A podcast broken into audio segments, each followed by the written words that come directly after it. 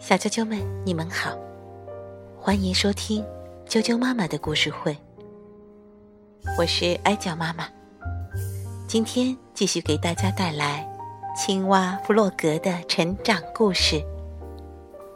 弗洛格今天很安静。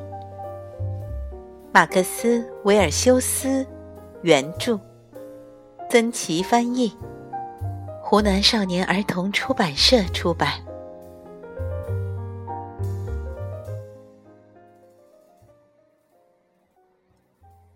弗洛格今天很安静。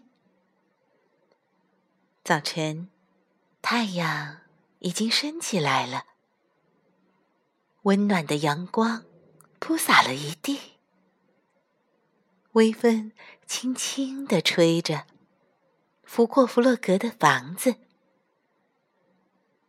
弗洛格还在熟睡。昨天晚上，他一直在咳嗽。翻来覆去的，直到快天亮了，才沉沉睡着。窗口，阳光慢慢的移过来，落在弗洛格耳朵上。弗洛格努力的睁了睁眼，他醒来了。今天的阳光真漂亮。弗洛格深深的。吸了一口气，想大声地说，可是好像有什么东西堵在了喉咙里，什么声音也发不出来。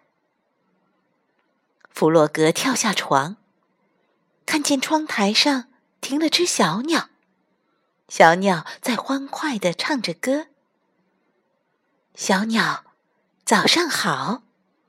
弗洛格走到窗口。想跟小鸟打招呼，可是他还是说不出话来。我这是怎么了？弗洛格有点担心起来。他挪着步子向河边走去，远远的看见小鸭在游泳。弗洛格大声喊道：“小鸭，早上好！”四周安安静静的，弗洛格没有听到自己的声音。糟了，我的声音到哪里去了？弗洛格越想越害怕。小鸭呢？它也没有听到弗洛格的叫声，所以没往弗洛格这边望。它惊自。游远了，弗洛格实在是没办法了。他跳进水里，游到小鸭身边。听到响声，小鸭吓了一大跳。“嘿，弗洛格，怎么是你？”他惊讶地问。“你怎么不说话呢？”弗洛格指指自己的喉咙，做了个。无可奈何的表情。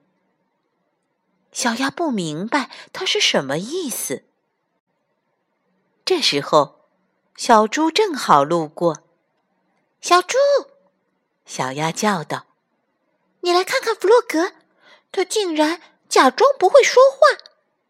可是我觉得这一点儿也不好玩。你告诉他，不要这样子开玩笑了，好吗？”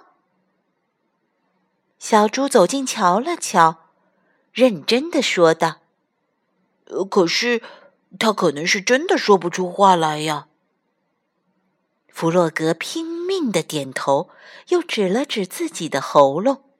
“哦，弗洛格，真抱歉。”小鸭这才明白过来。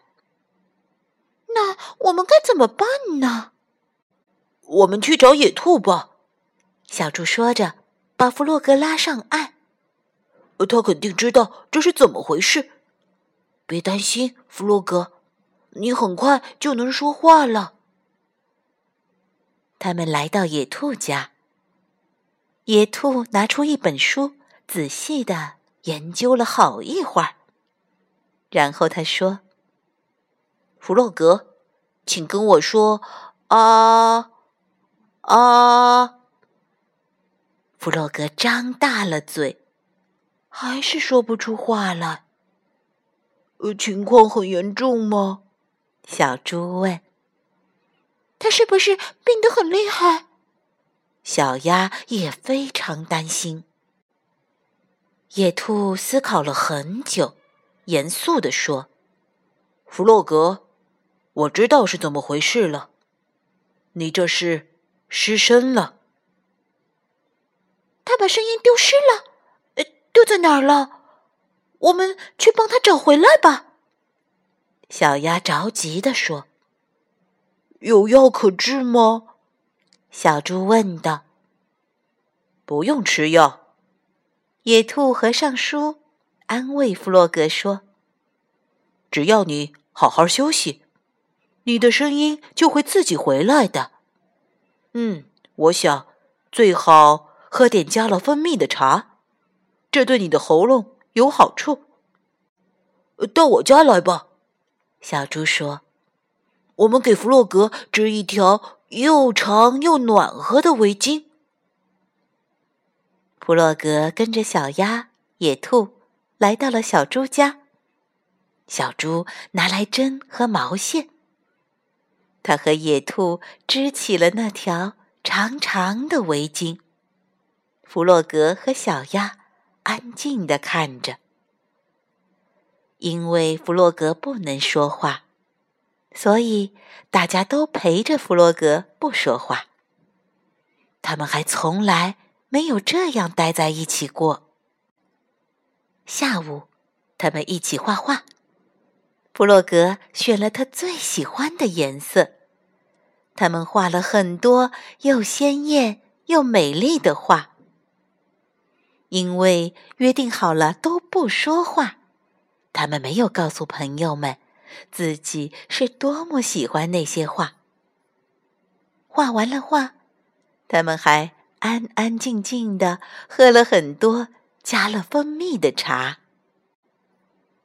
傍晚时分，围巾织好了，弗洛格好开心，可是他没法向朋友们说谢谢。在小猪家门前，他们默默的道了晚安。今天，他们一整天都没怎么说话。明天，明天弗洛格会好起来吗？系着暖暖的长围巾，弗洛格心里不再那么害怕。有这么多朋友在身边呢。在回家的路上。他看到一颗流星划过夜空，他赶紧闭上眼睛，认真的许了个愿。第二天一大早，弗洛格充满期待地跳下床来，他打了个哈欠，有一个小小的、细细的声音从喉咙里溜了出来。我的声音回来啦，弗洛格高兴地叫道。他飞快地跑出门去，来到了河边，看到了他最亲爱的朋友们——野兔、小猪和小鸭。早上好，小鸭！早上好，小猪！